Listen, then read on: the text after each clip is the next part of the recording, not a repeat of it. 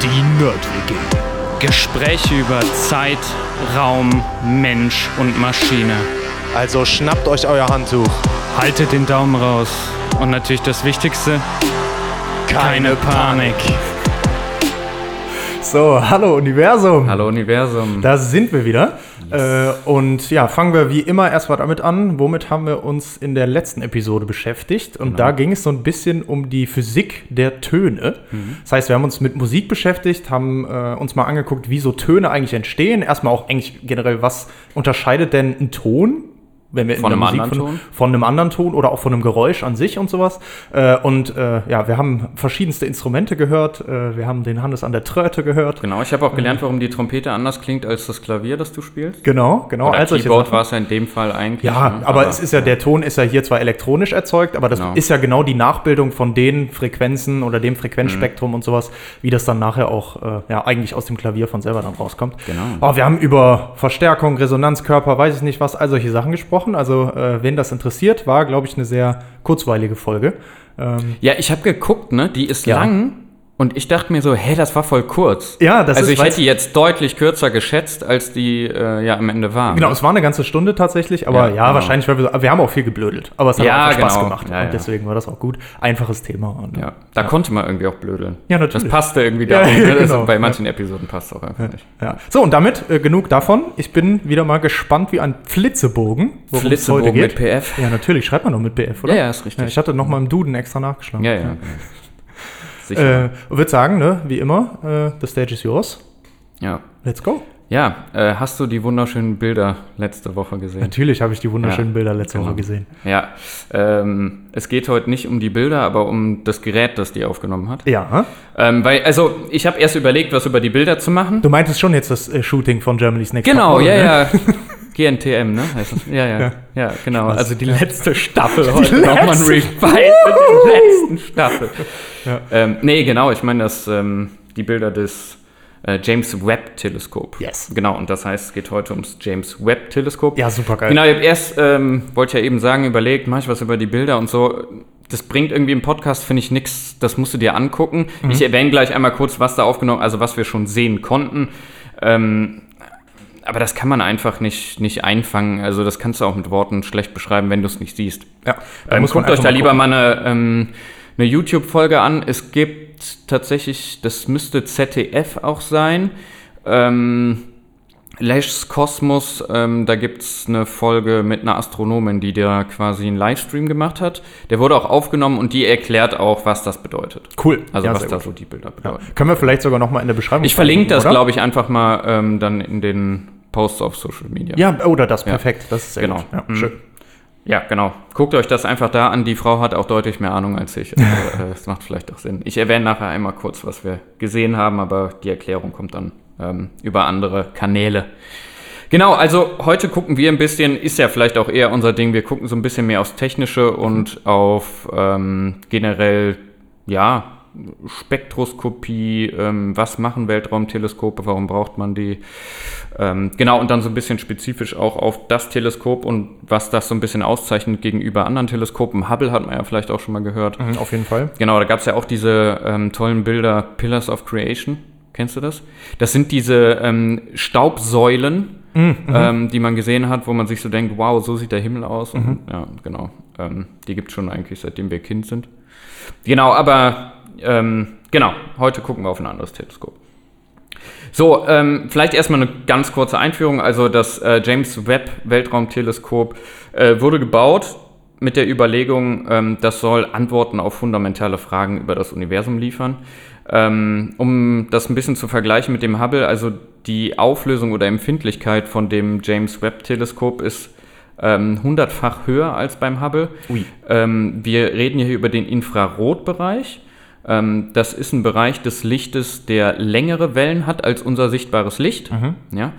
Ähm, genau, und beobachten wird das im Prinzip ähm, beispielsweise Galaxien, Exoplaneten und all sowas, ähm, was ganz weit weg ist von, von der Erde. Und ähm, da das so eine hohe Empfindlichkeit hat, ähm, kann man da Galaxien beispielsweise beobachten ähm, in einem Zustand, ähm, in dem sie waren vor 13,5 Milliarden Jahren, also die quasi da gerade erst entstanden sind. Also da spricht man dann davon, dass man irgendwie erst hunderte Millionen von Jahre ähm, diese, diese Galaxien existiert haben.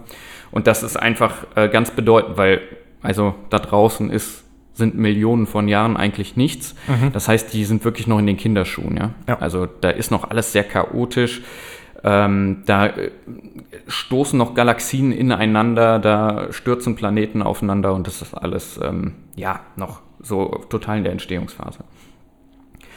Ähm, ja, also Webb wird quasi einfach in die Ursprünge des Universums hineinsehen.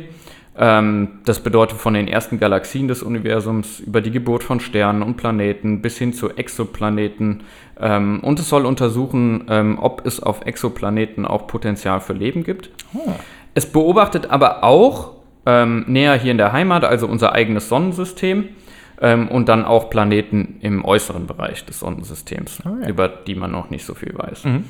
Ähm, genau, man kann so sagen, eigentlich ist es eine unfassbare Meisterleistung der Raumfahrttechnik. Ähm, ja, man, ich komme da später nochmal drauf, also wie, wie krass das einfach ist. Also es wurde ja mit einer Ariane 5 Rakete hochgeschossen. Das war am 25.12.2021. Ähm, und ja, im Endeffekt ist es so, dass diese Teile so riesig sind, die werden wie so Origami zusammengeklappt, diese Riesenteleskope, ne? und ähm, dann in diese Ariane-Rakete gepackt, dann ähm, in Richtung ihres Standorts geschickt, ja, und dann muss sich das erstmal über Wochen entfalten. Ja, klar. Genau, Aber, und das allein das, ne, dass das funktioniert mit einem automatischen Prozess, der das entfaltet in der richtigen Reihenfolge und dass dabei nichts kaputt geht und so. Ich glaube, äh, gelesen habe ich, es gab ähm, 300 Single Points of Failure ähm, während quasi der Reise bis zum Ausklappen und Inbetriebnahme des Teleskops. Wenn einer davon schiefgegangen wäre, dann ähm, wäre die ganze Mission, ähm, jetzt Ja. würde ich schon sagen, aber das ist so Genau, ja. Podcast Ist mir auch tatsächlich ja, genau. durch den Kopf gegangen, Ja, ja, ja. genau. Also Ja. dann wäre die Mission umsonst gewesen. Ne?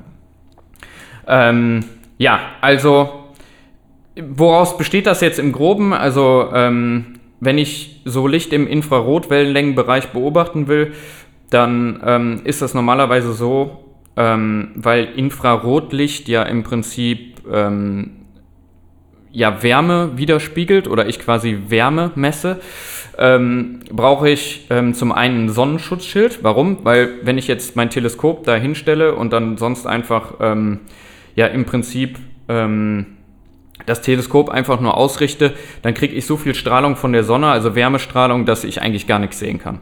Ja? Das heißt, ich brauche so ein Sonnenschutzschild und ähm, der wird quasi in Richtung Sonne ausgerichtet, um quasi meine ganzen Instrumente und das Teleskop an sich ähm, vor der Sonnenstrahlung zu schützen, somit, dass ich quasi andere Infrarotwellen überhaupt aufnehmen kann. Ja? Also, dass mein Teleskop überhaupt diese Ja, sonst finde ich die gar nicht unter den ganzen. Genau, ich habe einfach ein viel zu hohes Rauschen. Ja, ne? ja. Genau, und ähm, ja, wie groß ist jetzt im Falle von diesem James Webb-Teleskop das Sonnenschutzschild? Das ist halt riesig, das ist so groß wie ein Tennisplatz. Ja, also wenn man sich überlegt, dass sowas ausgeklappt werden muss, kann man sich vorstellen, dass das ein bisschen dauert und das sehr komplex ist. Ähm, ja, genau, also geschützt wird da im Prinzip der Hauptreflektor dann. Ähm, der besteht wiederum aus 18 sechseckigen goldbeschichteten Spiegeln. Ja, die werden mit Gold beschichtet, eigentlich nur damit die ähm, noch besser das Infrarotlicht reflektieren. Okay. Ähm, und auch die müssen sich halt wiederum ähm, ausklappen und ja, ähm, insgesamt bildet das dann nachher äh, einen Spiegel von 6,5 Metern Durchmesser. Einer davon. Nee, insgesamt, wenn das alles ausgeklappt ist, ähm, bildet das einen Spiegel von 6 Metern Durchmesser. Okay. Das besteht aus diesen sechseckigen äh, Spiegeln quasi und insgesamt hat das nachher einen Durchmesser von 6,5 Also ungefähr rund. Ja, das ist ja nicht wirklich rund, aber Ja, ja, ja aber es ist so ne, damit man sich das rund vorstellen mit Ecken. kann. Ja, ja, genau, damit man sich ja, das genau. vorstellen ja, kann. ja, genau. Ja. Ja. Ähm, Rund mit Ecken. genau, ja, also ein Kreis hat ja auch Ecken. ja, genau. Ähm, ja, im Endeffekt, also habe ich eben schon kurz erwähnt, ähm, geschossen wurde das ganze Ding mit der Ariane 5 Rakete von Französisch-Guayana. Ähm, das wird dann im Prinzip ähm, in eine Umlaufbahn geschickt um die Erde. Ähm, wo genau hin, da komme ich später noch ähm, zu. Der Punkt heißt L2, ist ein Lagrange-Punkt und warum das dahin geschickt wurde und ähm, ja, was, was so besonders an dem Punkt ist, da komme ich gleich nochmal drauf zu. Das sind ungefähr 1,5 Millionen Kilometer von der Erde entfernt. Erreicht hat es diesen Punkt am 24.01.2022 und wir haben ja jetzt gehört, letzte Woche gab es dann die ersten Bilder. Yes. Ne? So, die erste Frage, die ich mir dann aber gestellt habe, ist, warum baue ich überhaupt so Weltraumteleskope? Also ich weiß zum Beispiel nur, dass wir vom Fraunhofer FAR haben wir ja auch ein Teleskop. Aha. Das steht ja oben in Wachtberg, ne? So, und äh, damit kann ich auch schon Sachen beobachten. Weißt du, warum man diese. Also, du weißt es wahrscheinlich, ne? Warum baut man Weltraumteleskope? Also warum man die in den Weltraum setzt, oder was? Ja, genau. Ja, weil die Strahlung in der Atmosphäre ja nochmal komplett äh, abgelenkt wird. Ne? Also Genau. ein Teil wird absorbiert an den verschiedenen Molekülen, ein Teil wird abgelenkt und so. Das ist ein ganz äh, nochmal verfälschteres Ja. Bild, als ich sowieso schon kriege, weil je weiter weg, desto weiter streut die Strahlung, Ja. desto größer muss ich eine Fläche haben, um ein scharfes Bild Ja. zu kriegen. Also, ne? Also im Prinzip ist es so, dass die Atmosphäre für uns Menschen gut ist. Wenn du ähm, Licht beobachten willst in einem beliebig breiten Spektrum, Ja. dann ist das tatsächlich eher störend mit so einer Atmosphäre. Genau. Äh, das heißt, was ich hier auf der Erde machen kann, was ich natürlich super beobachten kann, das ist auch das, was an meinem Auge ankommt. Also ich kann sichtbares Licht gut beobachten. Dann Radioteleskope funktionieren gut hier von der, von der Erde, ne? weil einfach die Radiowellen nicht gefiltert werden durch die Atmosphäre. Und ähm, wenn ich aber das Ganze im Infrarotbereich oder auch schon im Ultraviolettbereich machen will, dann muss ich halt höher. Ähm, jetzt gibt es Teleskope, so wie Hubble oder so, die sind noch in einer höheren Erdumlaufbahn. Also das ist jetzt nicht wirklich Weltraum, an, wenn man es so will. Ähm, aber das reicht quasi von der Höhe, wenn ich jetzt wirklich in den Infrarotbereich gehen will, so wie äh, mit dem James Webb Teleskop, dann muss ich halt deutlich weiter. Da muss ich halt da raus, wo mich, wo die Strahlung quasi ungefiltert an mich rankommt, gerade wenn ich so weit gucken will. Ja. ja. Genau. Ähm, ja, machen wir weiter so ein bisschen mit der Missionsübersicht. Also, äh, was ist überhaupt die Mission von dem, ähm, von dem James Webb Teleskop? Ähm, Im Prinzip geht es um zwei Dinge. Das, das ähm, eine ist, wir wollen Sachen herausfinden über unser eigenes Sonnensystem, dann aber auch über die Entstehung von Sternen und Planeten, ähm, einschließlich Planeten natürlich auch außerhalb unseres Sonnenplanetens, äh, Sonnensystems, Sonnenplanetens. Ähm, genau, wenn man jetzt Planeten betrachtet außerhalb des Sonnenplanetens, das ist immer das, was ich mit Exoplaneten meine. Habe ich schon wieder Sonnenplaneten gesagt? Ich meine so Güte. grinsen Ja, gerade. oh Gott, ey. ja, also Ja, genau. Exoplaneten, so. Exoplaneten heißen Ja. die genau, wenn die außerhalb des Sonnensystems sind. So. Ja. Ähm, und es geht auch ein bisschen darum, ähm, die Entstehung und Entwicklung von Galaxien ähm, zu beobachten. Ähm, genau, dass es im Infrarotbereich ist und dass das längere Wellen sind als das äh, sichtbare Licht, das hatte ich schon mal ähm, kurz ähm, erwartet. Was aber auch noch wichtig zu sagen ist, das ist kein Projekt, was jetzt, sage ich mal, ähm, nur die ESA, NASA, also das ist die, sind die ähm, europäischen Space Agency. Genau, also die europäischen Astronauten oder die US-amerikanischen machen.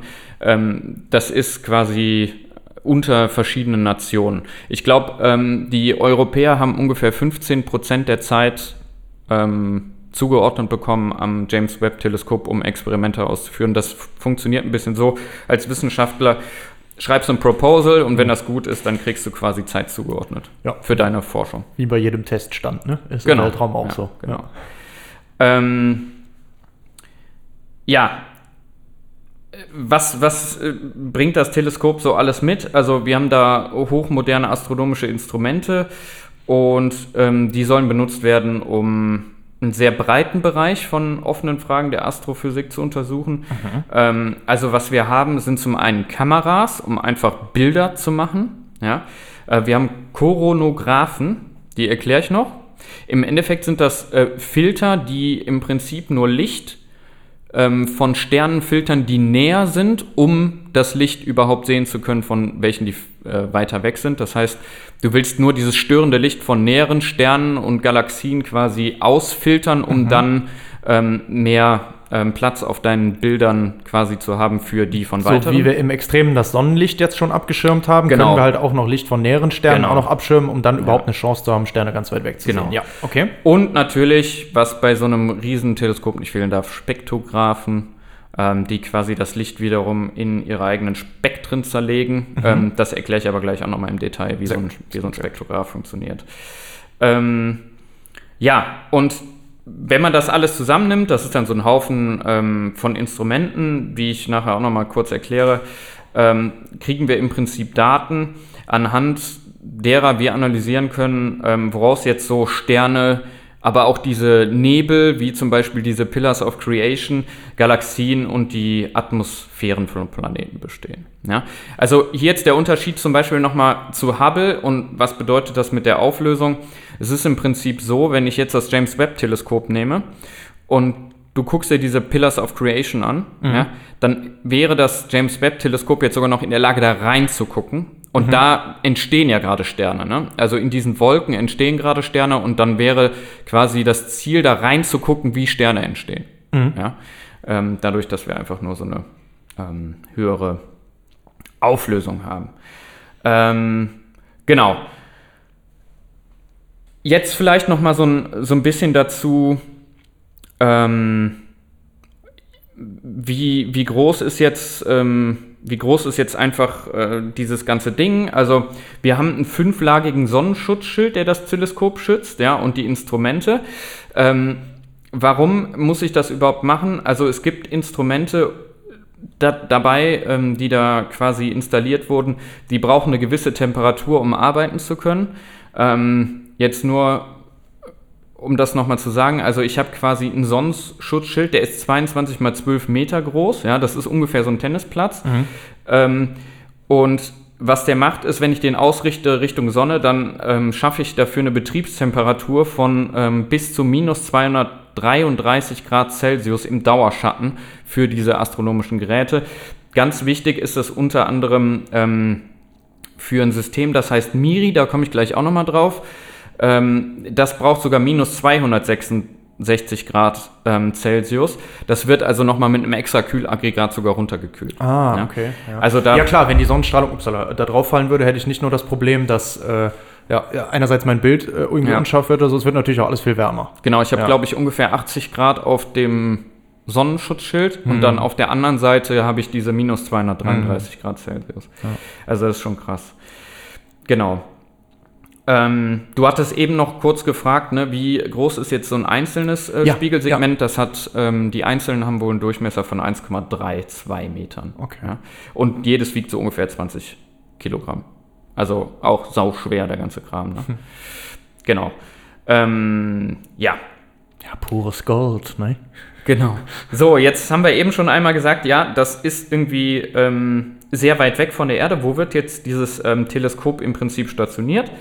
Ähm, das Webb-Teleskop wird ungefähr 1,5 Millionen Kilometer von der Erde entfernt an einem Punkt im Weltraum stationiert, der als zweiter Lagrange-Punkt L2 bekannt ist. Lagrange. Kennst du die Lagrange-Punkte? Äh, also Lagrange, ich kenne immer, oh, das haben wir doch nur für Optimierung irgendwie mal gemacht, oder? Es gibt sowas wie Lagrange-Optimierung. Oder vertue ich mich da jetzt wieder? War das Ja, jetzt ja, was nee, nee, da- also das ist ja ein Physiker, also Ja. Der Lagrange ist ein Physiker, irgendwie, der ne? hat Ja. viel in der Mechanik gemacht. Ja, ne? ja, daher kenne ich den. Genau, ja. Stimmt, Ähm, ja. Hier diese Lagrange-Punkte, das sind eigentlich Positionen im Weltraum, an denen sich die Anziehungskraft von Sonne und Erde durch die Umlaufbahnkräfte ausgleichen. Nochmal, sorry.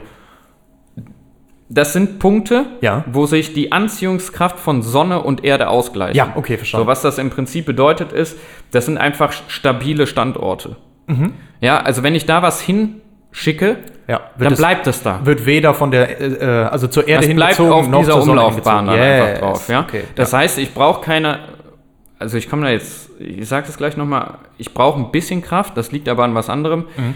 Ähm, wenn ich jetzt nicht ähm, so Strahlungseffekte durch die Sonnenstrahlung hätte, die auch wieder einen Druck erzeugen auf quasi mein Sonnenschutzschild, dann bräuchtest du da im Prinzip überhaupt keine Kraft, um auf diesem Punkt sitzen zu bleiben. Hm. So, deswegen schickt man sowas, wenn das so weit geflogen werden muss, an so einen Punkt. Die sind zum einen gut zu erreichen, zum anderen ist aber so, dass so ein Teleskop dann zum Beispiel einfach da bleibt und ähm, ich einfach nicht noch zusätzlich extrem viel Treibstoff brauche, um mich immer wieder auf dieser Umlaufbahn zu halten. Ja. So, jetzt ist das so, ich habe es eben gesagt, da ist so eine extrem hohe Sonnenstrahlung im Weltraum, dass das wiederum auch eine Kraft erzeugt auf mein Teleskop über den Schutzschild, der ja so riesig ist. Das heißt, also das James Webb Teleskop hat auch Treibstoff mit, aber nur um minimale Ausrichtungen zu machen, um auf diesem Punkt sitzen zu bleiben. Das ist nicht viel, aber ein bisschen was brauchst du quasi immer, um so, über so ein paar Düsen ähm, quasi dein Teleskop immer Ja. wieder ähm, auf diesen Punkt auszurichten. Aber es ist minimal. Treibstoff hat es dabei für zehn Jahre. Das heißt, es kann sich zehn Jahre lang immer wieder ähm, auf diesen Punkt im Notfall ausrichten. Danach wird es halt im Weltraum verschwinden und ja, wahrscheinlich wird es dann irgendwann eine außerirdische Spezies finden und sich wahrscheinlich erstmal fragen, wer war denn dieser James Webb? Genau, also wir kennen es von äh, anderen Teleskopen. Ähm, eigentlich werden so Teleskope meistens ähm, nach berühmten Physikern oder so oder Astronomen äh, benannt. In dem Fall, dieser James Webb, ähm, der war tatsächlich Host hier bei der NASA. Ähm, also der war, glaube ich, zu Zeiten der Apollo-Mission, ähm, war der quasi der, der Leiter der, der NASA. Also jetzt in dem Fall mal kein Astronom, sondern eher jemand, der da ja, ähm, seine Fäden gezogen hat bei der NASA. Genau. Ähm, ja, also jetzt wissen wir auch, wo das, wo das ganze Ding sitzt. Ist Ja, sehr weit weg ja. von der Erde und an einem stabilen Punkt. Ähm, dann gucken wir uns doch einfach mal an, was für wissenschaftliche Ziele wir denn jetzt verfolgen, Oh ja. während wir da an dem Punkt sitzen. Ähm, die erste wissenschaftliche Frage, die sich äh, gestellt werden soll, ist, wo und wie entstehen und entwickeln sich Planetensysteme? Ähm, das ist insofern sehr interessant, dass man heutzutage weiß, dass Planeten scheinbar viel früher entstehen, als man früher dachte. Okay. Ähm,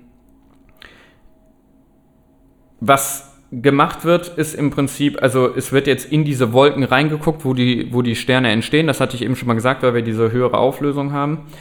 Und was dann gemacht wird, ist bei der Entstehung dieser Planeten ähm, wird geguckt, wie auch die Zusammensetzung der Exoplaneten ist. Ähm, das heißt, wir gucken uns zum einen an, wie entsteht überhaupt so ein Planet ja, über die Zeit. Zum anderen gucken wir uns aber auch an, ähm, was hat der quasi für eine Zusammensetzung. Und da kann man dann ähm, sowas entdecken wie Signaturen von Schlüsselsubstanzen wie Methan. Das hatten wir, glaube ich, ja auch schon mal in der Zusammensetzung von Mars und Erde und der Atmosphäre. Ne? Wasser, Sauerstoff, Kohlendioxid und dann aber auch anderen komplexen ähm, organischen Molekülen. Und natürlich schwingt da immer so ein bisschen die Hoffnung mit, ja, gibt es denn auf anderen Planeten vielleicht auch Leben? Ist da eine lebensfreundliche Atmosphäre? Ähm, kennst du die Methode, mit der man feststellt, was für eine Atmosphäre ein Planet hat, wenn der sehr weit weg ist? Die hat einen bestimmten Namen. Äh, nee, komme ich jetzt nicht drauf. Ich überlege aber gerade, ob du es nicht sogar schon mal irgendwann verraten hast. Ich nicht mehr hab's, auf dem glaub ich, auch hab. in der Folge Ich meine, irgendwas mit dem Mars klingelt, also was aber so, ja. da, die Also es erreicht die sich- Auflösung bei mir ja, nicht es mehr. nennt sich Transitmethode, vielleicht Okay. hilft dir das jetzt schon. nee. Ähm, genau, also was passiert ist, wenn die, ähm, wenn die Planeten sehr weit weg sind, dann ähm, ziehen die irgendwann an ihrem Wirtsstern vorbei. Und in dem Moment, ähm, oder in diesem winzigen Bruchteil, ähm, wo die quasi an dem Stern vorbeiziehen, ähm, da ist es so, dass, dass das Licht, das die Atmosphäre des Planeten quasi durchschreitet, ähm, tritt dann mit den Atomen und Molekülen der Atmosphäre in Wechselwirkung und das Licht enthält dann quasi die Informationen über diese Atome und Moleküle. Das heißt, ich kann quasi ähm, so Bedingungen herausfinden wie Temperatur, chemische Zusammensetzung und die ganze Entstehungsgeschichte von einem Planeten. Ah, okay. Das ist im Prinzip, wie ich das mache. Das also heißt, das sehe ich dann auch wieder an dem Licht, so wie das halt da Spektrum, quasi ne? dann zurückgeworfen wird, weil es Genau, eben interagiert hat in der Atmosphäre. Genau, und dadurch quasi Preis gibt, wenn ich jetzt das Ganze spektroskopiere, Mhm. dann gibt das quasi Preis, ähm, ja, aus welchen äh, Mustern Genau. ähm, diese Atmosphäre besteht. Das sind Ja. verschiedene spektroskopische Muster. Genau, und die kann ich dann wieder Die rausfiltern. filter ich wiederum Und raus damit aus dem ganzen Licht, was, was ich quasi aufnehme, was So. durch die Atmosphäre gegangen ist. Und- Und, dann sehe ich sowas wie ein typisches Muster Sauerstoff, typisches Muster Kohlendioxid. Und ich weiß ja, wie erstmal das Spektrum von dem Wirtsstern aussieht und dann weiß ich halt dadurch, okay, das ist jetzt so wäre genau, der das Wirtsstern. das, das, filtert das. Genau, und das andere ist dann halt das, was jetzt halt, ne? Ah, ja. Genau, so funktioniert Ja, das. ja, ja, klar. Ja. Das ist eine ganz berühmte Methode von Astronomen, um Ja, es ist ja generell auch, das ganze Licht ist ja eh immer von so Planeten und sowas, ist ja eh immer nur Licht, was wieder zurückgeworfen wird. Ja, genau. Die leuchten ja nicht selber. Ja, genau. Ja, ja genau. Ja, aber es ist halt, also es ist halt krass, ne? Also wirklich, Licht ist in diesem Universum der Datenüberträger, ne? So musst du es halt sehen. Ja. Ähm, und es gibt auch keinen schnelleren Datenüberträger. Nee, gibt ja nur die ja die Lichtgeschwindigkeit. Geschwindigkeitsbegrenzung auf den Autobahnen hier im Ja, ja, Universum. ja, ja, ja. Genau. So, zweite Forschungsfrage. Wie und wo entstehen und sterben Sterne und wie wirkt sich ihr Tod auf die Umgebung aus?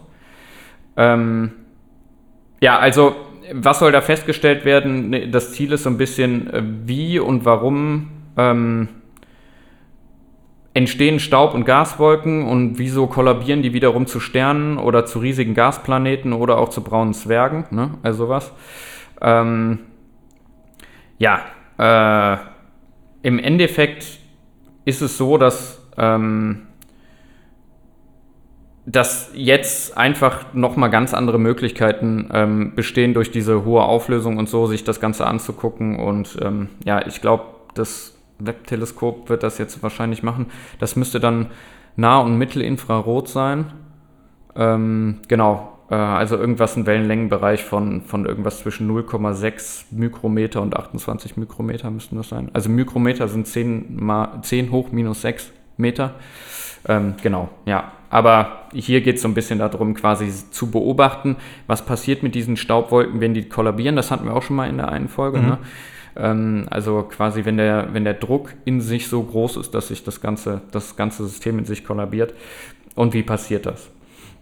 Dann die dritte quasi große Forschungsfrage ist, ähm, und das ist halt auch super interessant und das ist auch das, was so ein Bild jetzt schon eingefangen hat. Das war das erste Bild, was auch gezeigt wurde. Ähm, wie sah das frühe Universum aus und wann sind die ersten Sterne und Galaxien entstanden? Ja, weil wir so weit in die Vergangenheit gucken. Weil du einfach so weit damit gucken kannst. Ne? Ich hatte es eben gesagt, das sind so ungefähr 13,5 Milliarden Lichtjahre. Das heißt, wir gucken im Prinzip 13,5 mit dem, was wir sehen, Milliarden 13 Jahre zurück. 0,5 Milliarden Jahre Und das genau. ist ungefähr der Punkt, wo wir glauben, dass unser Universum entstanden Genau, es sind dann ist. 13,8, ne? Ja, glaube ich. sowas, ja. Ja. Also Ähm, das heißt, wir sehen 14. diese ganzen Sterne und Galaxien einfach in einem sehr frühen Stadium. Mhm. Und ähm, ja, was da aber auch noch sehr interessant ist, ist, also es ist tatsächlich auch in der Lage, ähm, schwarze Löcher zu beobachten. Mhm. Und da ist so ein bisschen die Hoffnung, dass ja, wir Sachen sehen ähm, über schwarze Löcher, die erklären, wie die schwarzen Löcher oder was die, was die angestellt haben mit Galaxien. Und warum haben sich die Galaxien aufgrund von schwarzen Löchern so verformt? Wir wissen ja zum Beispiel, dass in der Mitte ähm, unserer Galaxie, also der Milchstraße, ähm, ein schwarzes Loch ist. Mhm, Jetzt genau. rotiert da alles drum. Ja. Ne? Deswegen hat, das, hat unsere Galaxie diese Form. Was ist aber in diesen chaotischen ähm, Zeiten quasi am Anfang von ganz jungen Galaxien passiert und wie haben die schwarzen Löcher da Einfluss drauf genommen, dass alles jetzt so ist, wie es ist? Und das die, ist natürlich auch noch. und die können wir auch sehen, die schwarzen Löcher. Wie war das? Weil dieses Gasplasma da drumherum, nämlich, das leuchtet, weil das so warm ist. Das Und ist auch können wir das. Und deswegen können wir das nämlich auch erkennen, Genau. ne? weil an sich das schwarze Loch könnten wir ja nicht sehen.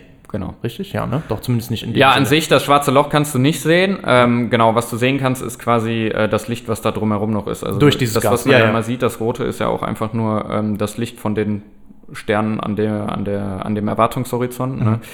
Ähm, jetzt muss man hier dazu sagen, diese schwarzen Löcher, die sind. Warte mal, die sind ja. Ach so, nee, wahrscheinlich, weil das so weit weg ist, ist das Infrarot, ne? Weil eigentlich ist das so heiß, dass man das ja mit Ultraviolett Ja, die, das Spektrum ist temperaturabhängig. Also, Ja, klar, genau. Ne? Also das Ja. ist klar. Äh, Wahrscheinlich liegt das einfach daran, dass das. Ja, doch, pass auf, das ist eigentlich ultraviolett. So, jetzt ist das, ähm, jetzt reist das ja durch un das Universum, das Licht. Das heißt, das ist so lang gereist, das ist quasi so in die Länge gezogen, schon auf dem Spektrum, dass das nämlich dann, wenn die so alt sind, also wenn das Licht so alt ist, was Ach hier so, ankommt, dann ist das schon nicht. gestreckt ins äh, Ah, Infrarote. das streckt sich also, das Ja. wusste ich auch nicht. Also bei der Reise durchs Universum, Ja. Frag mich jetzt bitte nicht, äh, Nee, wie man das nicht. genau äh, erklärt. Das, ähm, das könnten wir vielleicht irgendwann auch nochmal machen. Mhm. Ähm, ist es so, dass das Licht gestreckt wird und wenn das jetzt so alt ist, dann kommt das hier im Infraroten an. Das ist, glaube ich, dann einfach der Grund. Mhm. Ja. So, ähm, genau, also das war im Prinzip Forschungsfrage ähm, Nummer drei. Mhm. Und ähm, ja, jetzt gehen wir mal ein bisschen darauf ein, womit mache ich das überhaupt? Also was, was nehme ich für Instrumente mit oder was wurden da für Instrumente mitgenommen? Also das erste Instrument, was mitgenommen wurde, und hier kann man ruhig auch wieder erwähnen, also ähm, auch Europa und gerade das Max-Planck-Institut hat einen großen Anteil von ähm, Entwicklung auch der Instrumente. Also gleich, ich sage was zu Miri. Ich glaube auch an Niels Beck, das ist das erste, was ich jetzt erkläre. Das ist im Prinzip der Nahinfrarotspektrograph, der mitgenommen wurde. Ähm, hat das Max-Planck-Institut deutliche Mitentwicklung geleistet. Ähm, das heißt also, die Europäer, man denkt immer so NASA und so, ne? Ja, aber ja, ähm, genau, auch die Europäer haben hier viel gemacht. Ähm, genau, also Beck, erstes Instrument ist ein Nahinfrarotspektrograph. Was macht ein Spektrograph? Man benutzt ein Spektrograph, um das Licht eines Objekts in seine verschiedenen Wellenlängen aufzuspalten und ein Spektrum zu bilden. Ja, das ist das, glaube, ich habe es eben schon mal ähm, kurz erwähnt. Man kann sich das sonst so ein bisschen vorstellen. Ähm, das ist das gleiche, wie wenn ich Licht durch ein Prisma fallen lasse und dann sagen, kommt ja. ein Regenbogen raus. Ja, ja, ja, ist ja auch aufgeteilt dann. Genau. Ja. Dann Weil die verschiedenen Wellenlängen sind verschiedene Farben. Genau, ja. Und das ist jetzt hier genauso, nur ich mache das in einem anderen ähm, Wellenlängenbereich. Das heißt, ich mache das nicht mit sichtbarem Licht, sondern hier im Genau, und für Infrarotbereich. jede Wellenlänge bewegt sich das halt dann ein bisschen in eine andere Richtung und schon Genau. habe ich das so aufgeteilt. Ja. Ja. Genau. Äh, das heißt also, dass jedes Objekt das Licht absorbiert oder emittiert mit einem Spektrographen untersucht werden kann. Ähm, was ich damit dann nachher rauskriege als Astronom ist unter anderem sowas wie Temperatur, Dichte, chemische Zusammensetzung, ne? ähm, auch die Geschwindigkeit. Das heißt, wenn ich so einen Exoplaneten untersuche, kriege ich da schon ganz viele interessante Informationen über den Planeten und die Atmosphäre. Ähm, Genau, also ne, man kann sich das jetzt ein bisschen so vorstellen, die Bilder, die so eine Kamera quasi dann macht oder Web macht, die werden uns sagen, wie etwas aussieht. Der Spektrograph mit seinen Daten sagt uns, woraus es besteht. Eigentlich. ja, der vergleicht dann halt mit Mustern und kann damit dann eben Schlüsse ziehen. Ja. Ja. Jetzt, ähm, was hier ganz interessant ist, ist, ähm, das wird jetzt hier im Nahinfrarot und Mittelinfrarot irgendwie insgesamt dann gemacht. Und was die ähm, bei dem Webb-Teleskop jetzt machen, ist, die ähm, erzeugen aus den Spektren dann wie so Datenwürfeln und dann hast du einen mehrdimensionalen Datenwürfel nachher und das ist quasi, wie die das untersuchen. Aber ist jetzt nur für die. Ja, das ist ja auch, ja gut, aber das ist ja auch jede Menge äh, Datenuntersuchungen nötig, weil ich muss ja dann nachher Genau. gucken, wenn ich jetzt so viel davon und so viel davon, so viel davon, so viel davon, was bedeutet das denn? Was könnten das denn für Zusammensetzungen sein? Was Genau. bedeutet das denn so? Finde erstmal die ganzen einzelnen Dinger Ja. und dann so wie es, ja, also ist schon klar, ja. Ja. So, dann Miri, habe ich eben schon ein paar Mal erwähnt. Das ist das Mittelinfrarot. Ja, wer ist denn jetzt diese Miriam? Das Mittelinfrarotinstrument. genau. Ähm, ja, genau. Also arbeitet bei Wellenlängen im Mittelinfrarot. Ähm, das ist tatsächlich auch das einzige Instrument, was die gesamte Bandbreite der wissenschaftlichen Ziele, die wir eben gehört haben, von Webb unterstützt. Also es geht von der Beobachtung unseres Eigensonnensystems und anderen Planetensystemen bis hin zur Erforschung des frühen Universums. Ähm, also was kann ich damit machen? Ähm, Im Prinzip bietet das ganze Ding verschiedene Modi. Ich kann Bildgebung machen, Koronographie und verschiedene Arten der Spektroskopie. Ah, Koronographie? Genau, da hatten wir eben schon kurz. Äh? Also ein Koronograph ähm, verwendest du, wenn du das Licht von oder das direkte Licht von Sternen abblocken willst, ähm, sodass quasi, wenn du nahe Objekte hast, die sonst das ähm, Ach, das Ding war's. Ja, genau, Oh Gott, genau. Entschuldigung, ja, wow. ja, die sonst im hellen Streulicht des Sterns verborgen werden, untersucht werden. Dankeschön, da war ich schon wieder raus, okay. Kein Problem, alles gut. Also, ähm, im Prinzip wie ein Riesenfilter Ja. für Licht, was ich gerade gar nicht sehe. Ja, ich habe es gerade nicht Ja. mit dem, ja, also Alles ich weiß, gut. du hast es erklärt, ich habe es nur mit dem Namen. Koronograph. Koronograph. Ja, mit K und nicht mit C. Okay. Kein Corona-Graph. Ein Koronograph. Das ist das, was ihr auf Zeit.de sehen könnt, wenn ihr euch die Zahlen anguckt. genau. okay. Corona. Ja, genau. Dankeschön. Ja, genau. Also, wir haben Spektroskopie, das Mhm. haben wir eben äh, uns ein bisschen angeguckt, ja. Also es zerlegt so ein bisschen ähm, das Licht in die verschiedenen Wellenlängen und dann kann ich mir die verschiedenen Spektren angucken. Also da geht es ein bisschen darum, ähm, ja, woraus besteht das ganze Objekt? Das kann Miri im Mittelinfrarotbereich. Plus, ähm, es kann aber auch dieses Licht, was ich gar nicht sehen will, rausfiltern, ja. Und ja, es kann auch bei der Bildgebung helfen. Drei Sachen, die ich da machen kann. So, äh, zwei Instrumente haben wir schon, jetzt noch ein drittes. Ähm, ja, das dritte ist die NIRCam, das heißt, ähm, das ist eine Nahinfrarotkamera, ähm, also eigentlich die Hauptbildkamera des ganzen Observatoriums. Ähm, die wird versuchen, den Kosmos gleichzeitig in zwei verschiedenen Infrarotbereichen abzubilden. Ähm, ja, das ist im Prinzip das, was wir sehen, so an Bildern, die wir dann kriegen, quasi auch über ähm, die, die tiefsten Nahinfrarotbilder, die du dir jetzt so vorstellen kannst. Also das, was wir jetzt mit Hubble gesehen haben, dann nochmal in einer ganz anderen Auflösung. Ja. Okay. Mhm. Ähm, genau, also hoffentlich wird das ganze Ding dann auch das Licht der ersten Sterne und Galaxien detektieren. Genau. Ähm, ja, und dann gibt es eigentlich ähm, ja, noch, noch ein mm, Objekt, ähm, das heißt NIRIS. Ähm, das ist eine Nahinfrarotkamera und ähm, also kombiniert mit einem äh, Spektrographen wiederum. Der ist jetzt in dem Fall spaltlos, das ist nicht so wichtig. Ähm, das kann man sich mal angucken, wenn einen das jetzt total interessiert.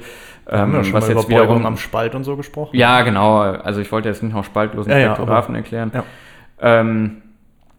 Was damit quasi untersucht werden soll, ist, ob die Spektren von entfernten Planeten Linien zeigen, die ähm, explizit für Moleküle wie Wasser, Kohlendioxid, Methan, Sauerstoff ne, und so charakteristisch sind. Also ähm, explizit nochmal dazu da, um nach lebensfreundlichen Bedingungen oder Planeten zu suchen. Ja. ja. Genau.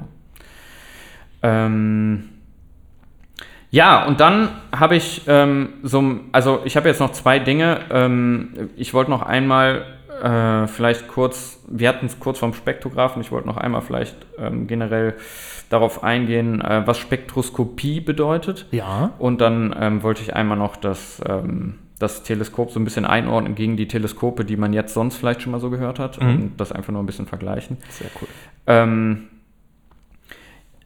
die Spektroskopie an sich ist eigentlich ein grundlegendes Werkzeug, das Astronomen schon lange benutzen. Und ähm, die Daten, die da quasi erhoben werden, ähm, die werden benötigt, um die Materialien zu analysieren, ähm, aus denen jetzt zum Beispiel ein Stern, ein Nebel, eine Galaxie und auch die Atmosphären von Planeten bestehen. Ähm, das hat man jetzt zum Beispiel ja auch schon für den, für den Mars gemacht. Ne? Also bis jetzt ist ja, gut, wir haben jetzt irgendwelche Sonden, die, äh, die auf dem Mars gelandet sind und all sowas. Ne? Aber man konnte schon viel früher eigentlich ja auch so eine Atmosphäre von, von so einem Planeten untersuchen. Also man wusste schon so ein bisschen, was, was da so passiert. Ja? Ähm, das heißt, Licht, das jetzt in mein Teleskop reinkommt oder eintritt, geht durch so ein Beugungsgitter oder Prisma durch, ne, das ist das, was ich eben mit dem Regenbogen auch meinte, wird dann zerlegt in die verschiedenen Wellenlängen und bildet dann ein Spektrum. Ja? Und jetzt kann ich mir das so vorstellen, dass wenn, wenn ich das mache mit so einem Teleskop für einen Planeten, dann kriege ich nachher verschiedene Spektren, ja, je nachdem für die chemischen Elemente zum Beispiel, aus denen besteht. Da hat Wasserstoff hat ein ganz anderes Spektrum als Kohlendioxid, wiederum als Sauerstoff und so weiter. Ja, ich sehe dann diese Spitzen halt immer und damit. Genau, genau. Also das sind jetzt meistens dann, also entweder nimmst du es als Graphen, dann sind das wie so, wie so Spitzen, oder du hast, äh, nimmst es ähm, ja wie so, wie so Strich und dann hast du je, Ja. bei der jeweiligen Wellenlänge halt Ja. einen dicken Strich oder nicht. Ja. Ne? Ja, ja. Genau. Und ähm, im Endeffekt kann ich mir das so ein bisschen so vorstellen, wie das jedes chemische Element wie seinen eigenen Fingerabdruck hat. Wie ich jetzt zum Beispiel als eigenes Individuum Mensch habe ich einen eigenen Fingerabdruck, deiner ist wiederum anders, ja, und so hat das auch jedes chemische Element. So, und dann nehmen die Astronomen im Prinzip das Muster des Spektrums und analysieren das, um quasi zu entschlüsseln, welche Atome und Moleküle in der Lichtquelle vorhanden sind. Ja? Und dann kriege ich raus die physi- physikalischen ch- und chemischen Eigenschaften ähm, meines Objekts, was quasi das Licht wiederum abgeworfen hat. Ja. Ja? Und das macht man quasi mit Spektroskopie. Also eigentlich eine sehr coole Technik, um nur mit Analyse des Lichts rauszufinden, woraus irgendwas besteht. Voll, ja. Ja, genau. Okay, dann lass uns als letztes mal noch ähm, uns kurz angucken, ähm, was jetzt so der Unterschied zu, vom Webb-Teleskop, was ja 2021 losgeflogen ist, zum Beispiel zu Teleskopen ist, die man sonst vielleicht noch kennt. Sagt der Herschel auch was? Ja, habe ich auch schon Es gibt dieses Space Observatory ähm, Herschel, genau. Ähm, das ist im Prinzip, also das wurde hochgeschickt von der ESA, also Europäische Space Agency, also ein europäisches ähm, Weltraumteleskop. Und dann Hubble, das ist das, was man wahrscheinlich einfach kennt von diesen beeindruckenden Bildern. Die kannst du ja überall auch kaufen. Also wenn du jetzt bei der NASA irgendwo auf die Website gehst, kriegst du überall Bilder von Hubble. Ähm, genau, 1990 ähm, gestartet. Und dann fangen wir einfach mal mit Hubble an. Also Hubble ist ein Projekt von der NASA und der ESA. Ja?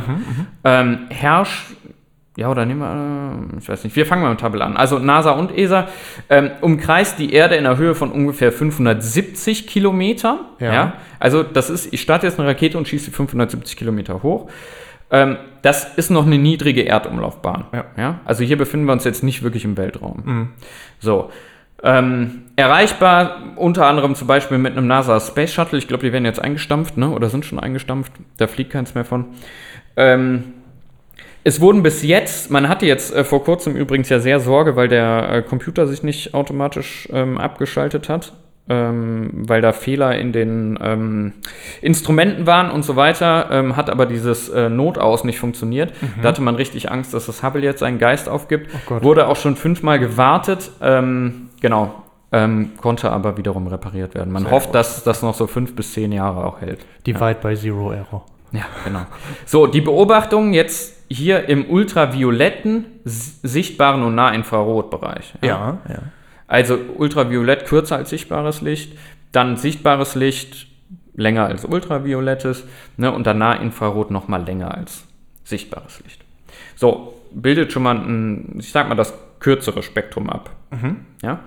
Ähm, der Primärspiegel hat einen Durchmesser von 2,4 Meter. So, im Vergleich dazu, Herschel, ähm, zwischen 2009 und 2013, Projekt der ESA, ja, ähm, umkreist den zweiten Lagrange-Punkt L2 etwa 1,5 Kilometer von der Erde entfernt. Okay, das ist ja schon mal Also genauso wie Webb. Ja. Das ist wirklich Weltraum. Ja. Ja, da Ja. sind wir in, Ja, wie du ja schon gesagt hast, ne? auch an diesem zweiten Lagrange-Punkt da in der genau, Ja. auch an, an L2. Ja. Ist das dann wartungsfähig? Natürlich nicht, weil, also da müsste ich wiederum äh, erstmal wieder eine Rakete hinschicken. Das dauert ungefähr einen Monat. Ähm, Dann kannst, also da kannst du jetzt, das ist so unfreundlich, menschenunfreundlich, dass er jetzt nicht irgendwelche Astronauten rauslässt und dann äh, Ja. das, das wartest oder so. Also wird gar nicht gewartet. Beobachtung macht das im Ferninfrarot, ja, also ähm, wiederum deutlich länger als, ähm, als Hubble von der Wellenlänge.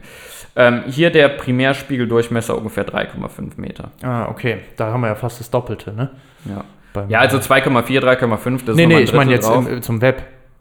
Ach so, das ja, Web ja, genau. ja so, und 6, jetzt Web, genau, das so. hat Ja, 6,5 das- Meter. und das macht natürlich noch mal einen dicken. Unterschied. Das macht einen dicken Unterschied Ja. und deswegen natürlich auch die höhere Auflösung. Ja, ja, genau. Ja. 2021 losgeflogen, ne, ist ein Projekt ähm, von NASA, ESA und CSA, das ist die Canadian Space Agency. Ähm, umkreist auch den zweiten Lagrange-Punkt, auch nicht wartungsfähig. Ähm, und jetzt haben wir hier Nah- und Mittelinfrarot. Das heißt, wir haben jetzt quasi alles abgebildet von Ultraviolett, Nahinfrarot, Mittelinfrarot und Ferninfrarot durch drei Teleskope. Ah, stimmt, ne? ja klar, das ist natürlich auch. Ja, Genau. Ja, ja. Und das heißt, diese Projekte kombinieren sich. Ne? Also man kann jetzt auch nicht immer nur sagen, ja, das ist das beste Teleskop. Natürlich ist Webb jetzt irgendwie so das krasseste, was wir gerade an Technologie haben. Die anderen sind aber genauso wichtig, weil die auf anderen Wellenlängen beobachten und auf anderen Wellenlängen kann ich andere Sachen sehen. ja. Ja? Genau, also ähm, Und es ist auch, die haben doch auch zum Beispiel mal, die haben ja äh, mal, weiß ich nicht, 50 Teleskope hier auf der Erde zusammengeschaltet, um das eine schwarze Loch bei uns da mal richtig zu, zu fotografieren. genau, das war das ist das ja auch so ein auch Fall schon, von. da haben wir auch kurz drüber Genau, das ist ja auch so ein Fall von, ne? Ich muss Ja. irgendwie meine Aufnahmefläche vergrößern, Genau. also so das und jetzt auch mit den Wellenlängen, ne? Also ich habe die verschiedenen Genau, Spektren, die ich breiten jetzt abbilden kann. äh, oder bilden jetzt hier schon ein relativ breites Spektrum Ja, ab cool. mit diesen verschiedenen Teleskopen. Ja. genau. Ja, und das soll es für heute eigentlich gewesen sein. Ja, mega spannend, Ähm, schön. Für die Bilder, wie gesagt, schaut euch ähm, da entweder einfach bei uns ähm, auf Instagram und ich glaube sogar auf dem Twitter habe ich es auch gepostet, gibt es die Bilder bei der NASA und ESA, ihr findet die Bilder überall gerade. Ja, und es lohnt sich. Einfach ja. mal googeln, das lohnt Ja. sich. Ähm, was man sehen kann, ist im Prinzip, man kann einen Ster äh, sterbenden Stern sehen und die ähm, Gaswolke, die sich dann darum herum bildet ähm, durch diese Explosion. Ähm, man kann den Carina-Nebel sehen. Ähm, das ist ein Nebel, der sieht einfach wirklich wunderschön aus. Das kannst du dir stundenlang angucken. Ähm, da entstehen gerade neue Sterne, ja, im Prinzip. Dann, es gibt auch ein Bild von dem Spektrum von einem Exoplaneten, wo man ähm, die Hoffnung hat, dass es da Leben geben könnte, aufgrund der Zusammensetzung der Atmosphäre. Das ist das, was mit Spektroskopie gemacht wird. Und dann gibt es noch. Ah ja, genau, das Stevens Quintett. Das sind ähm, das sind im Prinzip fünf Galaxien, von denen ähm, vier quasi miteinander tanzen. Also da wirken die Anziehungskräfte zwischen den verschiedenen Galaxien so, dass die, das sieht aus, als würden die miteinander tanzen. Genau, das Bild gibt es auch noch. Also wirklich mal angucken. äh, sieht oh, oh, more to come, aus. ne? Also das wird ja jetzt richtig Genau, das wird ja jetzt kommt. weitergehen. Ne? Also das sind jetzt die ähm, ersten Bilder, die veröffentlicht wurden, aber ähm, ich glaube, das hat weniger als einen Tag gedauert, um die Bilder aufzunehmen für das James Webb Teleskop. Das heißt, da wird ähm, in der nächsten Zeit deutlich mehr kommen. Ja, geil. Genau. Ja, schön. Ja, so viel zu der Folge Ja, und nice. dem James Webb Teleskop. Sehr schön. Ja. Ich dachte mir, wir rollen es mal von der technologischen Seite ein bisschen Ja, auf. richtig gut. Ja, also hat mir jetzt auch richtig Spaß gemacht. Lernen ein paar Begriffe, Ja. die man vielleicht Sehr, sehr viel, sehr, hat. sehr viel wieder gelernt heute. Richtig gut. Würde ich sagen, vielen, vielen Dank. Ja. Auch Danke vielen, dir. vielen Dank fürs Zuhören. Danke Ja, euch und- fürs und Die Zuhören. lieben Zuhörerinnen und Zuhörer. Ja. Und an der Stelle würde ich dann auch sagen, dann perfekter Zeitpunkt zum Abschalten, oder? Ja, ich würde auch sagen, einfach abschalten. Nice. Ja, sehr cool. Das waren noch ein paar sehr gute Insights jetzt nochmal. Ich habe nämlich tatsächlich auch nur mir die Bilder angeguckt, aber so wirklich den Peil habe ich nicht. Ich habe mal so ein bisschen was irgendwie über Teleskope oder so gelesen, wenn man sich da irgendwie dann für interessiert oder so. Ja. Ne? Und dann eher so diese Abhängigkeit von, ja klar, ich kann nicht beliebig weit weg gucken, weil ich habe einfach zu wenig Fläche. Mhm. Ich bräuchte irgendwie einen Schirm von weiß nicht wie viel Quadratkilometern Durchmesser, ja, Äh, um irgendwas wirklich auch dann scharf aufnehmen zu können. Und genauso aber auch andersrum. Ne? Wenn irgendwer anders von Ja. außen was von uns aufnehmen wollen würde, würde der auch nicht nur irgendwie immer noch uns hier im 18. Jahrhundert oder so sehen, je nachdem wie weit er weg ist, sondern zusätzlich halt auch noch irgendwie nie im Leben ein scharfes Bild von einer Person kriegen oder so. Das geht halt gar nicht, ne? sondern immer auch nur grobe Abschätzung machen, außer die haben halt wirklich einen Schirm, der weiß ich nicht, wie riesig groß ist und so. Das waren so Sachen, die ich irgendwie Ja, ich meine, Leben gibt es ja jetzt so lange hier auf dem Planeten auch noch nicht. Ne? Das ist ja das Ja, ja, Nächste. genau. Also die, der nächste, also dass du dich quasi mit einer anderen Spezies triffst, während die lebt, ist ja auch wiederum sehr unwahrscheinlich, Ja. wenn man so langsam reisen kann, wie wir das jetzt äh, gerade tun können. Ja. Und selbst wenn du so schnell reisen könntest wie das Licht, ne, die Entfernungen sind mittlerweile so groß, weil das Universum so schnell expandiert, ähm, dass, ja, genau, das einfach sehr unwahrscheinlich ist, dass man sich da irgendwie innerhalb von einem Leben Ja, genau. Und wieder so, du guckst wie immer noch wieder in die Vergangenheit. Ne? Das ist halt auch immer das. Ne? Je weiter du weg bist, desto Ja. weiter guckst du in die Vergangenheit. Deswegen können wir ja jetzt auch an fast den Anfang unseres Universums Genau, gucken. genau, deswegen kommen wir dem Urknall, sag ich mal, so nah, ne? Ja, genau, Mhm. weil das